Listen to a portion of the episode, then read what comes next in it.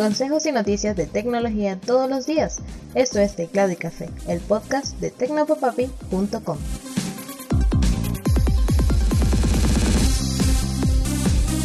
Hola, un saludote, espero que estés teniendo un excelente día. Soy Alexis López Abreu y esto es Teclado y Café. Empezamos hablando de Microsoft y es que Windows 11 ha recibido el pasado jueves su primer parche acumulativo de seguridad en el llamado jueves de parches. Lo interesante de esto es que tanto a los muchachos de The Verge, los de HT Novo o HT Novo y mi persona, se nos han actualizado computadores en los que instalamos Windows 11 que no son oficialmente compatibles a pesar de que Microsoft en más de una ocasión advirtió que estos computadores no soportaban Microsoft Windows 11 y no recibirían actualizaciones. Lo cierto es que este primer parche de seguridad ha llegado sin ningún problema, incluso a mi computadora, a pesar de que tengo una compilación anterior a la oficial, porque realmente no he tenido los ánimos de actualizarme.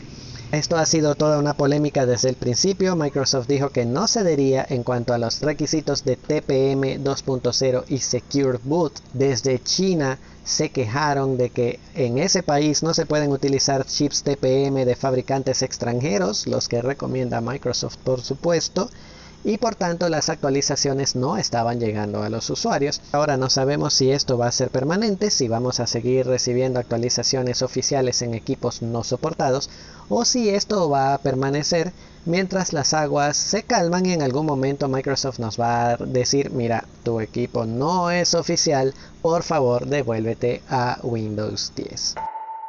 Y seguimos hablando de Windows 11, pero en esta ocasión porque la Free Software Foundation o Fundación por el Software Libre se pronunció respecto al lanzamiento del sistema operativo asegurando que este es un paso importante en la dirección equivocada para la libertad del usuario. En un comunicado oficial, el gerente de campaña de la Free Software Foundation, Greg Farouk, aseguró que el hecho de que Microsoft esté exigiendo una cuenta de Microsoft y una conexión a Internet para activar las copias residenciales o domésticas de Windows 11 es una invasión a la privacidad.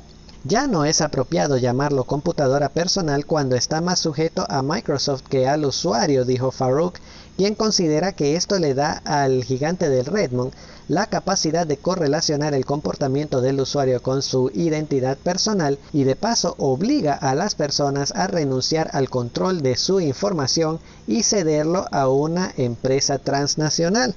Farouk también aseguró que Microsoft simplemente está obligando a todos los usuarios a usar el módulo de plataforma confiable con fines propios y comerciales y no en realidad por seguridad. Y además esto afecta también la libertad de consumo con usuarios con computadoras más antiguas que todavía tendrían la posibilidad de ejecutar Windows 11 y sin embargo no pueden hacerlo.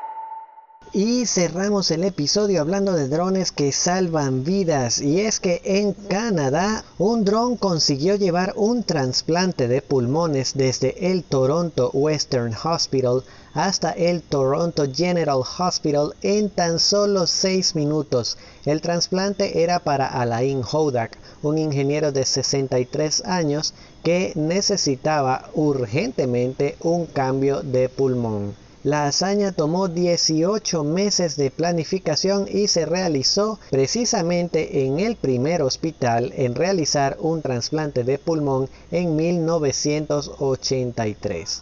El paquete fue recibido por el jefe cirujano del hospital, que también es profesor de la Universidad de Toronto, quien logró llevar a cabo con éxito la operación de trasplante de pulmón doble a pesar de los retos que significaba. Todo un avance en realidad que pone en evidencia que la tecnología cuando se usa correctamente realmente puede salvar vidas.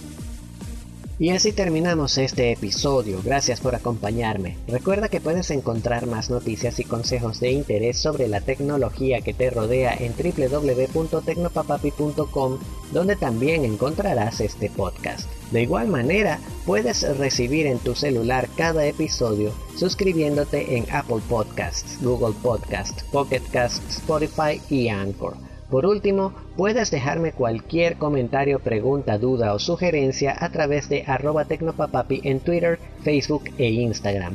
Un mega abrazo y hasta la próxima.